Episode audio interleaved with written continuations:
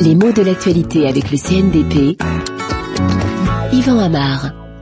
Calomnier, calomnier, il en restera toujours quelque chose. Voilà une citation qui est passée en proverbe et que d'ailleurs très souvent on attribue à Beaumarchais alors qu'elle n'est pas de lui, mais qu'elle a été traduite d'un texte anglais euh, du philosophe euh, Francis Bacon.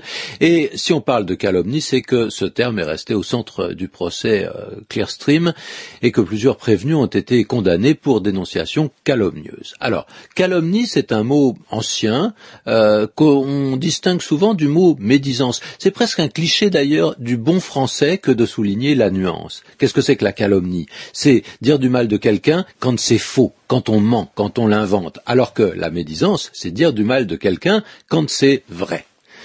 Alors, il n'empêche que calomnie, c'est un mot ancien et que déjà en latin, calomnia, ça appartenait au vocabulaire juridique. Il s'agissait, c'était très précis, il s'agissait d'accusations fausses mais officielles qui étaient prononcées devant un tribunal et on sait combien les Romains étaient chicaneurs. Hein, toute l'éloquence latine dérive du prétoire.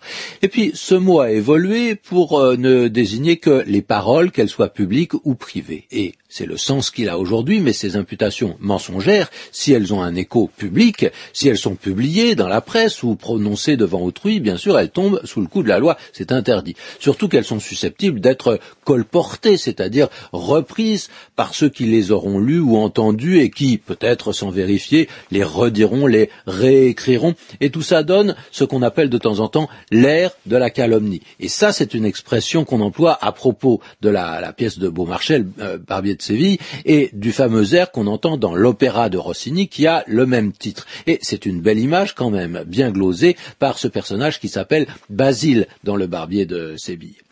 Quant à la médisance, elle recèle également une volonté de nuire qui est déjà sensible dans la construction du mot médire. On peut se souvenir qu'il y a plusieurs verbes qui dérivent de dire, et parmi eux, il y en a deux qui se ressemblent, médire et maudire. Et la signification de ces deux verbes est assez différente, parce que pour maudire, il s'agit d'une parole presque magique. Il ne s'agit pas de dire du mal de quelqu'un, mais il s'agit de le vouer à la colère divine, d'essayer par un genre de malédiction, d'attirer sur sa tête la vengeance du ciel. Alors la différence entre médire et maudire tient essentiellement au destinataire. À qui parle-t-on? Eh bien quand on médit, on s'adresse à son semblable, on est dans le commérage, dans le ragot, mais on est entre soi avec l'espoir que ces propos venimeux retomberont sur la tête de celui dont on dit du mal.